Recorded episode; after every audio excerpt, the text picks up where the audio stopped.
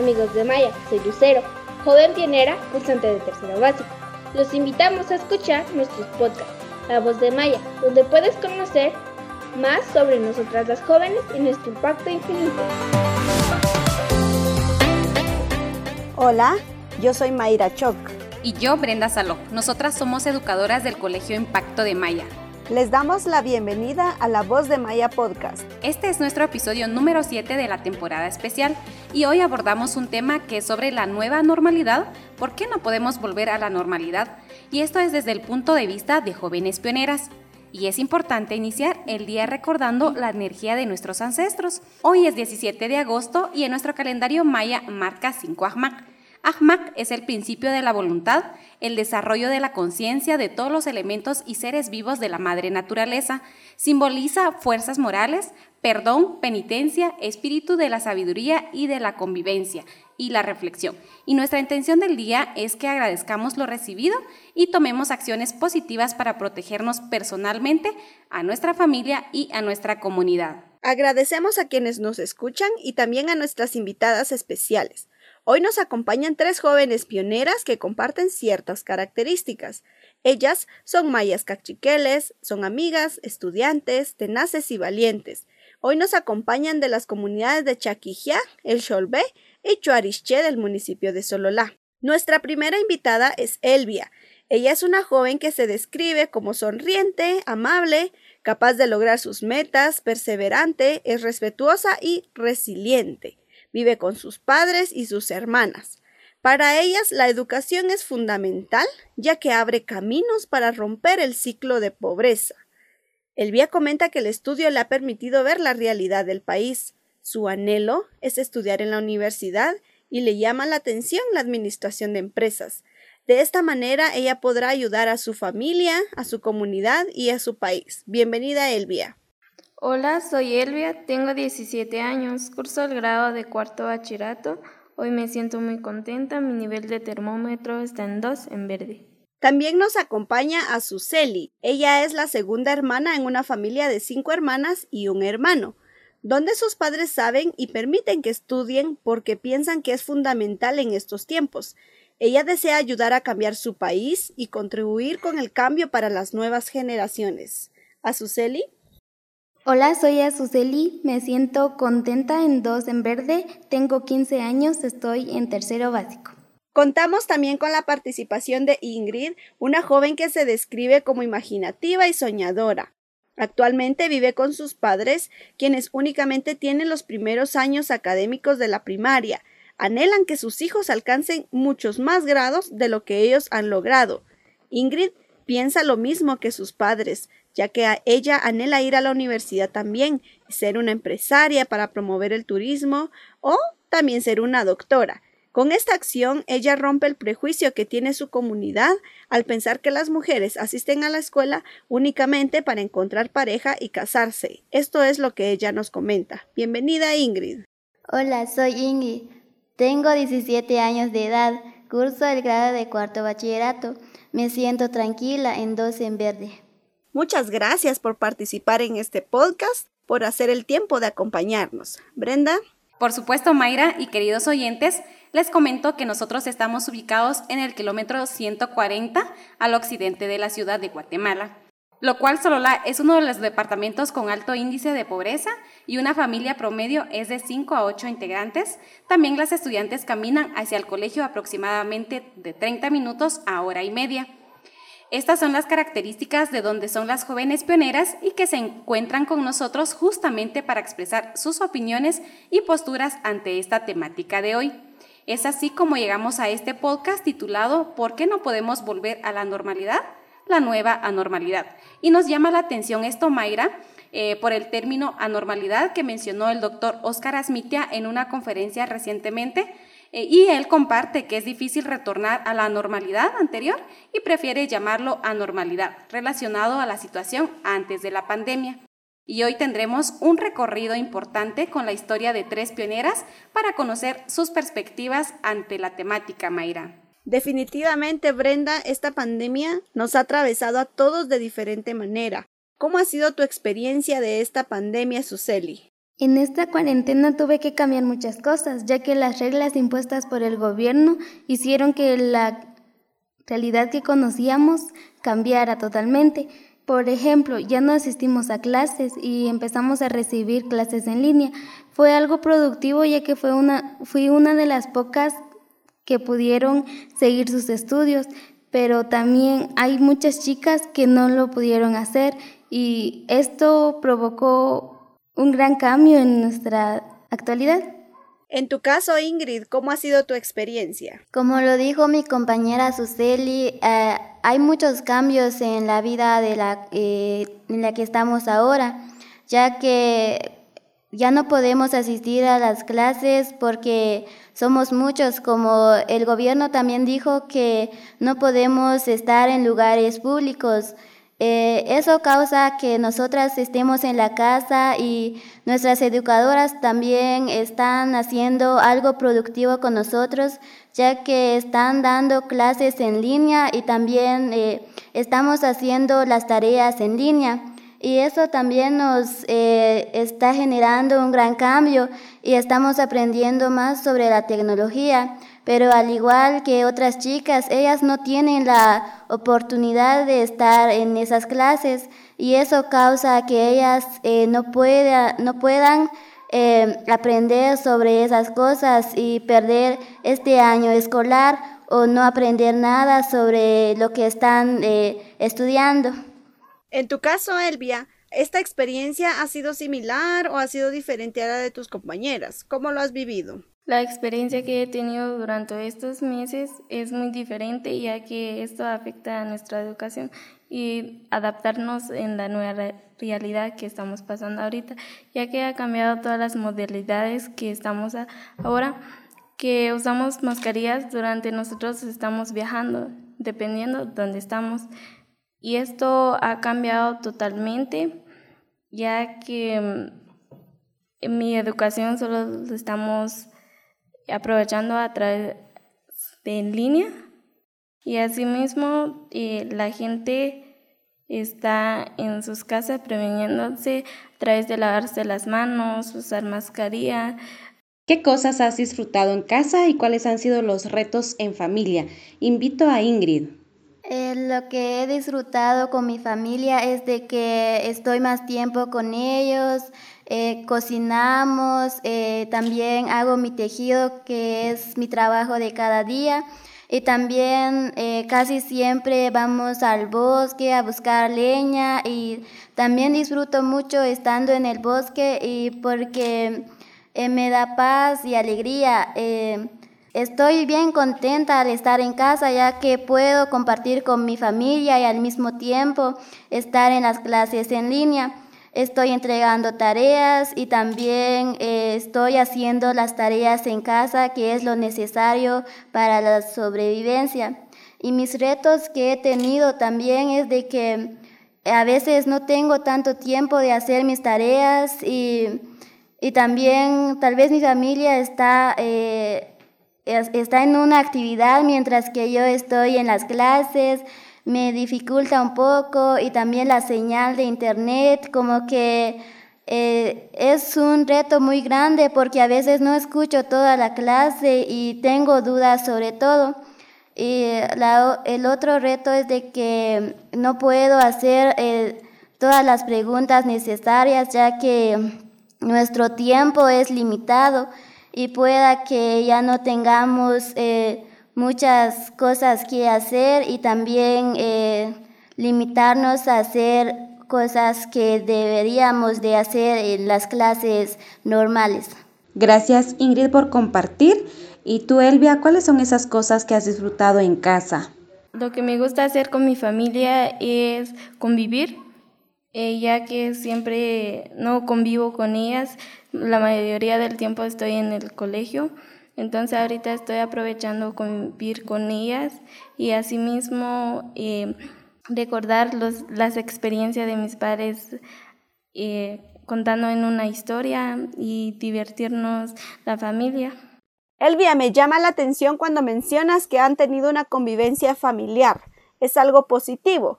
Si vemos a nivel de sociedad guatemalteca, los casos de violencia intrafamiliar y las mujeres desaparecidas han aumentado con relación al año 2019. Es una reflexión como sociedad guatemalteca. Azuceli, cuéntanos qué te ha gustado de estar en cuarentena. Me gusta que pueda ver más seguido a mi familia, ya que como estamos separados, cada uno tiene su actividad, no nos juntamos. Qué alegre escucharlas.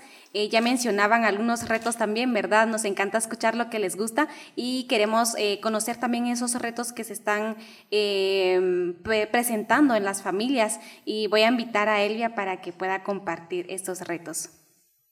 Los, los retos que he tenido yo es de que eh, es muy difícil ya que en casi la mayoría del tiempo no ayuda en casa, entonces, y mi familia a veces uno se enoja porque somos seis hermanas y casi no llegamos en un de acuerdo, entonces ahí es un reto para mí muy grande, casi no ayudo, recibo clase, pero sin embargo... Eh, los retos para mí son como crecimientos. Es, eso me ha ayudado bastante a seguir adelante y luchar por mi estudio. Seguramente también a muchos de nuestros oyentes eh, les ha pasado a que eh, han tenido que em, pues resolver algunas situaciones que les está sucediendo y qué interesante conocerlo. Vamos eh, contigo, Azuceli. Sí, uno de los retos que tengo, bueno, que tenemos en la mayoría es la situación económica, ya que mis padres son trabajadores informales. Entonces, esto hace que su trabajo mm, que en su trabajo no haya un buen ingreso, ya que ahora todo está movido y ya no era como antes. También me enfoco un poco en que los problemas con, con, la educación no han sido tantos, ya que cuando puedo investigo y, y, profundizo un poco más el tema, pero siempre están las dudas que a veces yo no puedo resolver sola, en donde, donde antes tenía las educadoras para que me explicaran mejor. Por supuesto, y nos damos cuenta que este tipo de, este tiempo de confinamiento y de distanciamiento físico, pues... Eh, hemos convivido con, más con nuestra familia de manera unida, pero también hemos tenido que enfrentar eh, ciertos retos y queremos conocer más acerca de sus experiencias sobre qué cambios ha implicado esta nueva normalidad. Eh, para ustedes también y para sus familias, para ir profundizando este episodio que tenemos en La Voz de Maya Podcast. Voy a invitar a Ingrid. Lo que estamos haciendo es de que siempre estudiamos, estamos o no en el colegio, las maestras nos dejan clases y también nos dejan mucha tarea para poder ejercitar los temas y también eh, poder estar al tanto de lo que está pasando y de lo que eh, las tareas que debemos hacer. Y en la salud es, em, es muy complicado porque las personas ya no pueden tener como esa, eh, ya no pueden tener esa seguridad de poder eh, estar eh, al pendiente de las personas porque el coronavirus está en todos los lugares y eso hace a que la gente se sienta vulnerable ante esta situación. Y también en los hospitales no hay muchos médicos o mucho tratamiento para eh, para esa enfermedad. Entonces, como que somos muy vulnerables ante esta situación del coronavirus y no lo podemos detener ya que es una enfermedad muy contagiosa y eso hace a que las personas no puedan hacer nada para poder, em, para poder liberarse de esa enfermedad. Y como con mi familia, nosotras hemos tenido como un gran reto de que hacemos las artesanías o el tejido que siempre hacemos y eso nos, nos está generando dinero, pero hoy en día con, con el coronavirus ya no se está vendiendo mucho el tejido porque las personas ya no usan sus trajes y ya no hay eventos donde usarlas. Entonces, como que no, no hay mucho ingreso económico, por lo tanto ya no podemos hacer como muchas cosas y también solo está pendiente de lo que pasa a nuestro alrededor. Gracias por compartir, eh, Ingrid. ¿Y tú, Azuceli, qué cambios ha implicado según tu perspectiva? Bueno, si hablamos de educación, de por sí Guatemala tiene una pésima educación y la pandemia provocó que el poco efecto que tenía bajara porque después de todo ya nadie fue a la escuela, los, las niñas, los niños, los estudiantes no pudieron seguir como normalmente se hace. También no hay un enfoque y tampoco se sabe mucho de cómo se está tratando esto de la educación con las personas que no tienen acceso a, la electricidad, porque hay muchas personas en zonas rurales que no cuentan con este servicio. Si nos enfocamos en la salud, ahora todos están confundidos, ya que no se tiene algo para saber si estamos bien. Nos han dicho lo que tenemos que hacer para evitar contagiarnos, pero a veces el miedo está en nosotros, entonces es como que confuso ahora este tema. Si pasara algo peor y, muchas personas se contagiarían, eh, no todos podrían tener acceso a, a los servicios de salud porque ya no hay dinero y Guatemala principalmente es uno de los países donde necesitas dinero para sobrevivir porque si tú quieres algo y quieres acceder a algo necesitas trabajar, necesitas salir a buscar el dinero para que puedas pagar las cosas y así acceder a algo que necesites. En mi familia han cambiado mucho las cosas, ya que como decía, mis padres son trabajadores informales estos trabajadores fueron afectados de una manera increíble y pienso que muchos se, han puesto a pensar en cómo han sido afectados, pero eh, pienso que nadie ha buscado una solución, eh, cómo ayudarlos, porque se está hablando mucho de esto, pero no hemos visto cambios. Hemos visto que los políticos han hablado de proyectos y todo, pero desde mi familia yo no he visto que ha llegado el apoyo necesario a todas a todas esas personas y hay demasiadas personas que necesitan verdaderamente las cosas y el dinero que se estaba eh, dando, pero no, no ha llegado a demasiadas personas. Esto implica que hayan varios cambios y que no se respeten las reglas que se nos están pidiendo, como quedarnos en casa. Para muchos quedarse en casa es fácil ya que cuentan con sus ingresos, pero los trabajadores informales necesitan del día a día para trabajar y así ganar y subsistir en este pequeño mundo. Claro, Azuceli, gracias por compartir eh, tus inquietudes y también tus preocupaciones, ¿verdad? Y es importante conocer la opinión de la juventud, ya que estamos en el mes eh, de la juventud. Es muy interesante conocer sus opiniones. Vamos entonces, invito a Elvia. Bueno, esto enfocamos en cuatro partes. Eh, son muy importantes. la primera es sobre la educación es donde nosotros hemos cambiado a través de que ya no recibimos las instalaciones de nuestras escuelas, sin embargo lo recibimos virtualmente. Esto ha afectado a, muchas personas. También he visto a mis vecinos que ya no han seguido sus estudios, ya que no, no tienen la economía necesaria para que puedan avanzar. y eh, en otra parte podemos enfocarlo en la salud, que esto ha afectado a la mayoría de las personas. Estamos hablando de solo nuestro país, pero esto está afectando a nivel mundial. Y nos enfocamos en la parte familiar. Todos estamos en casa conviviendo con nuestra familia, ya que ya no podemos salir y, y visitar otros lugares.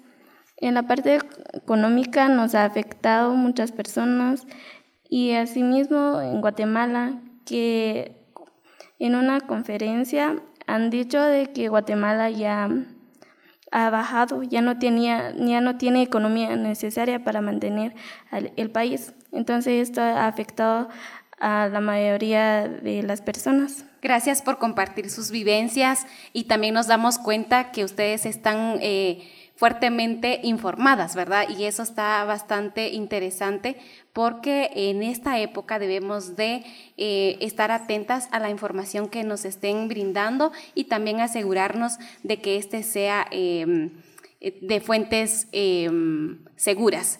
Y entonces vamos a pasar a una incógnita que me surge y que es importante para nuestro podcast y, es cuál es la postura de cada una de ustedes y qué acciones eh, son las que debemos de tomar en cuenta para em, la reapertura y evitar el contagio. ¿Cuál es eh, tu opinión, Ingrid? Mi opinión eh, de esta reapertura es de que es muy difícil ya que eh, el país no está eh, sano eh, todavía para que de una vez entremos de lleno ante todo. Entonces, es necesario poder ver un poco más sobre las cosas que necesitamos mejorar en el país y también ver un poco sobre las enfermedades y también sobre los contagios, ya que aquí em, Todavía hay personas que se están muriendo del coronavirus, sin embargo, las personas ya están saliendo, entonces eso nos causa que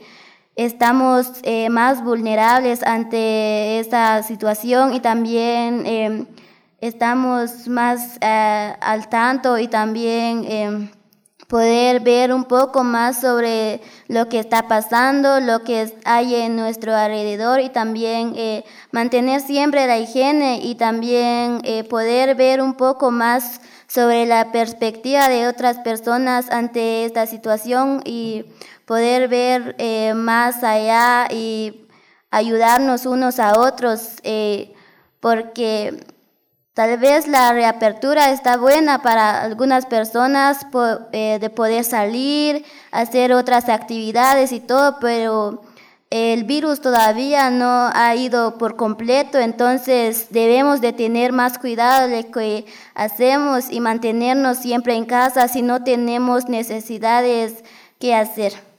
Claro, tú Ingrid nos comentabas sobre, eh, digamos, desde tu postura y tu opinión, ya nos comentabas algunas medidas, pero queremos profundizar cuáles son esas medidas para evitar este contagio.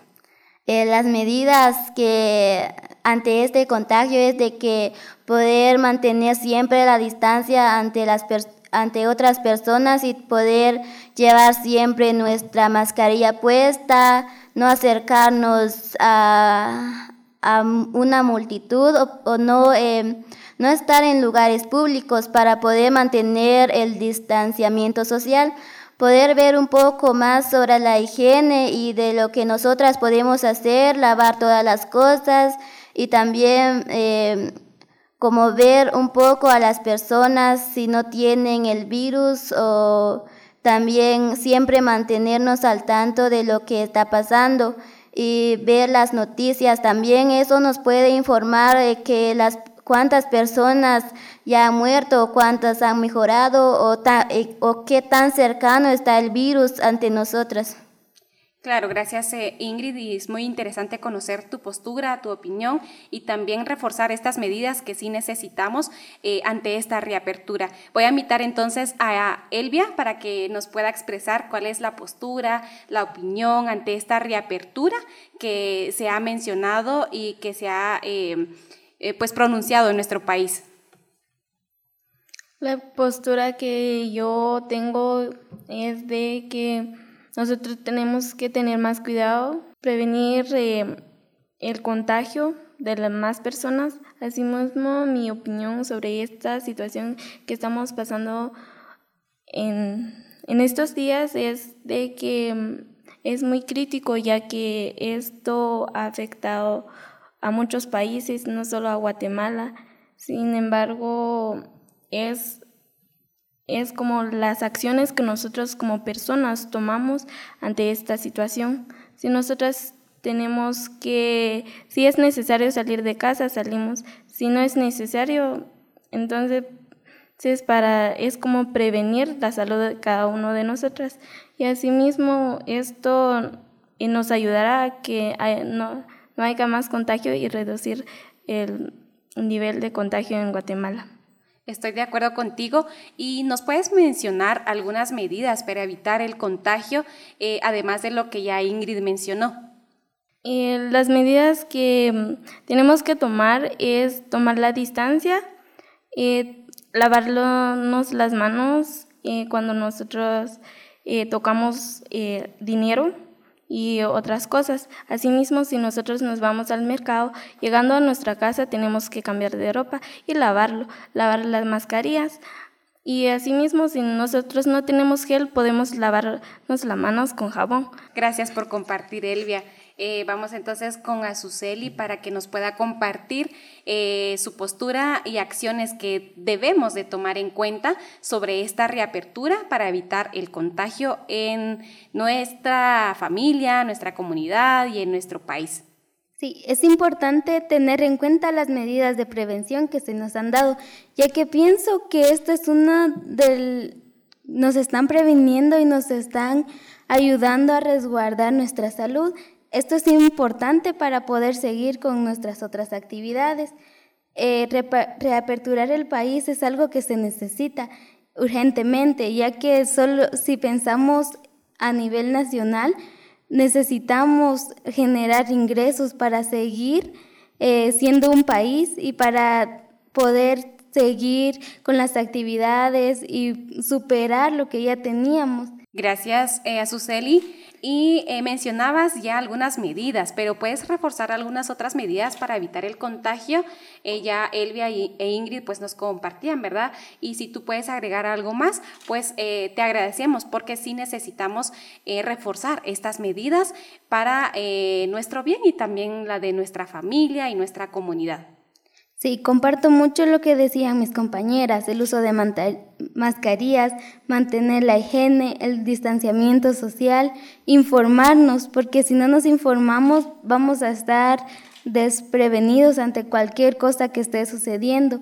También tener en cuenta que las personas que estén contagiadas no las debemos discriminar, porque esto es lo que está pasando actualmente. Están discriminando a esas personas, las están rechazando. Es hora de amar a todos y, enseñarles que somos iguales y que no importa lo que tengan, al final si nos contagiamos nosotros, tendríamos necesitaríamos apoyo de las demás personas y no y se sentiría feo que nos estén rechazando. Debemos tener conciencia sobre todas las personas, la lo que está pasando con todas las personas. No sabemos cómo está su estado emocional y tampoco podemos llegar a destrozarle más el estado emocional que tiene. Gracias jóvenes, interesante su postura.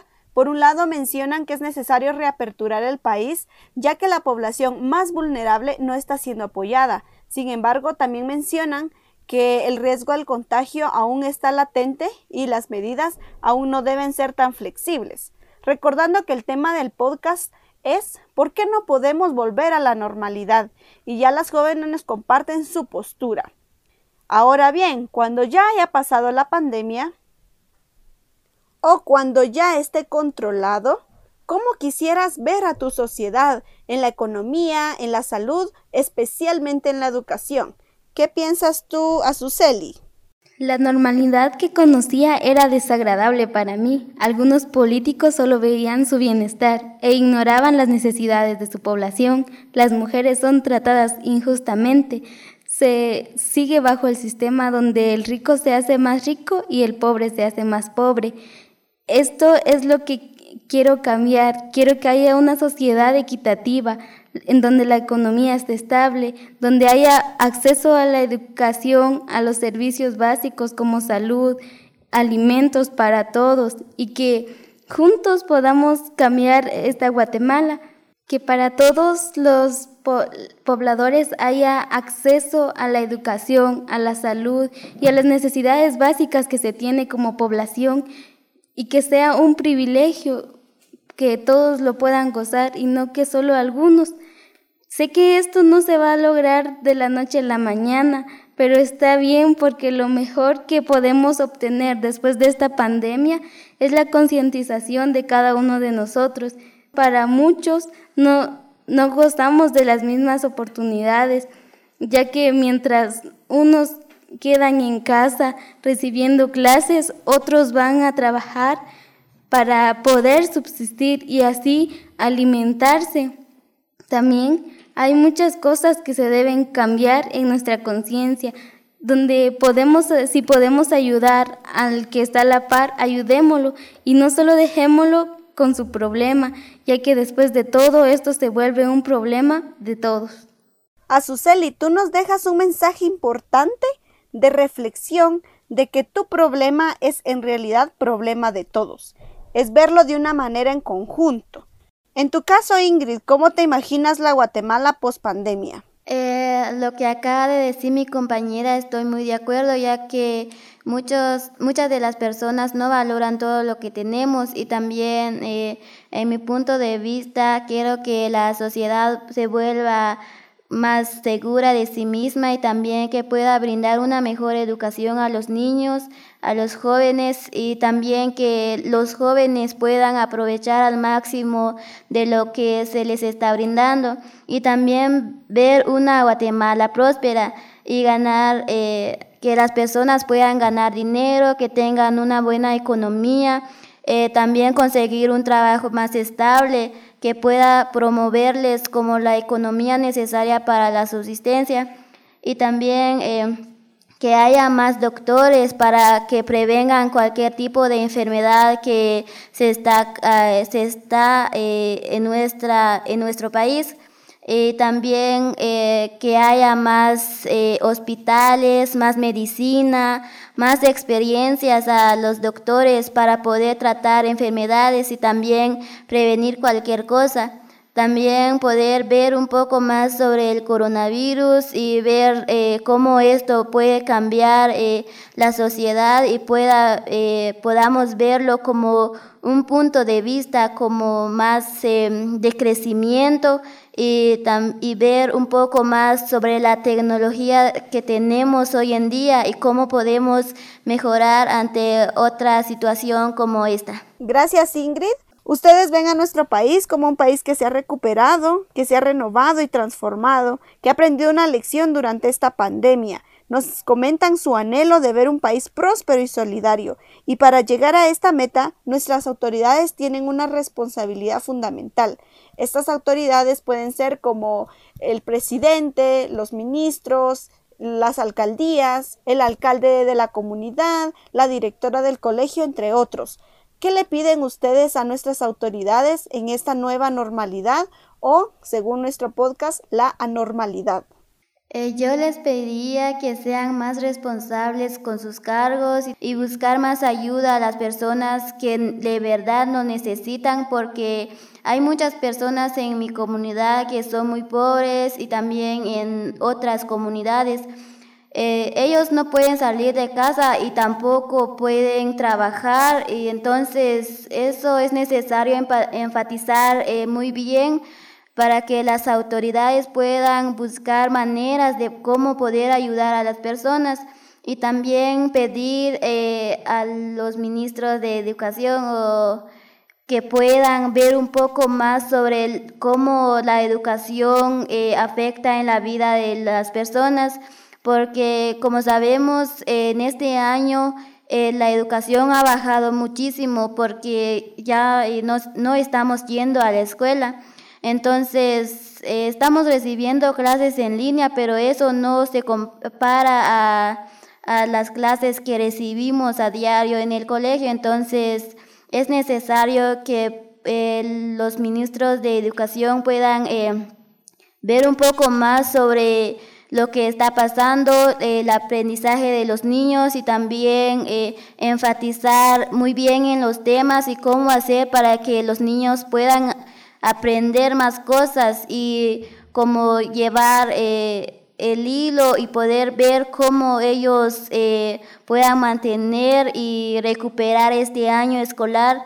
Eh, también puedo, quiero pedir a las autoridades que velan un poco por la economía, porque hay muchas personas que están perdiendo sus trabajos y entonces eso ya no pueden hacer nada para la subsistencia. Y en cuanto a eso también pedimos eh, a la población que puedan tener paciencia ante todo este, este problema y poder ver un poco más allá de, de lo que podemos hacer cuando nosotras hacemos caso a nuestras autoridades.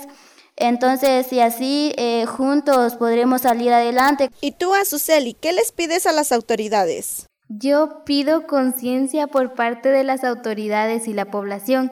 Pienso que las autoridades funcionan solo con la colaboración de nosotros. Entonces, si colaboramos podemos cambiar muchas cosas. Pido conciencia por parte de las autoridades al pensar que las cosas que hace a veces necesitan unas personas más que otros. Ver y velar que las personas vulnerables ante esta crisis puedan responderles y no solo quedarse con una necesidad, que puedan solucionar sus necesidades y apoyarlas para que puedan seguir con su vida. Gracias a Suseli Comprendo tu postura, que por un lado las autoridades también tienen una responsabilidad, pero por el otro lado también como población tenemos una responsabilidad. Y es el único hecho de que también yo voy a respetar a mis vecinos, a mi familia, con el simple hecho de que yo me cuido. Y también estoy siguiendo las disposiciones gubernamentales. Muchísimas gracias por compartir eh, sus opiniones. Eh, también esto viene a raíz de la experiencia que ustedes han visualizado en, en, las diferentes comunidades. Y vemos que de esta conversación se evidencia que las jóvenes pioneras y sus familias han tenido que cambiar ciertas rutinas, tales como nos lo compartían ahora, ¿verdad? Y que para muchas familias con contextos similares han tenido que adaptarse a esta nueva normalidad. También, Brenda, durante este episodio se logró escuchar desde las voces de las jóvenes pioneras que las decisiones que se tomen se deben analizar y también tomar en cuenta las diferentes realidades de las familias, tanto en el área urbana como rural. Cada una de las familias tienen condiciones diferentes. Y también quiero resaltar una idea que decía una de nuestras jóvenes, que esta nueva normalidad es una responsabilidad compartida no solo de las autoridades, sino de la población. Gracias a nuestras invitadas por compartir sus ideas, sus vivencias y opiniones en este episodio de la temporada especial de La Voz de Maya Podcast. Muchas gracias por participar en este podcast, por hacer el tiempo de acompañarnos. Eh, muchas gracias por esta oportunidad que me dieron en poder compartir mis pensamientos, mis opiniones ante esta situación y espero que todo lo que hemos dicho en este podcast les pueda ser de mucha utilidad. Agradezco la oportunidad que me dieron de poder compartir mi, mis ideas con todas las personas que escuchan este podcast. También quiero resaltar que debemos ayudarnos unos con otros para tener una mejor Guatemala. Agradezco por su atención en este podcast por escuchar nuestras experiencias, ideas sobre esta situación que estamos pasando hoy en día. Gracias. Y a ustedes, queridos oyentes, gracias por escucharnos. Hasta la próxima. Gracias por escuchar nuestro podcast, La Voz de Maya. Nos pueden seguir a través de nuestras redes sociales, Facebook e Instagram, Impacto Infinito y nuestra página web mayagt.org.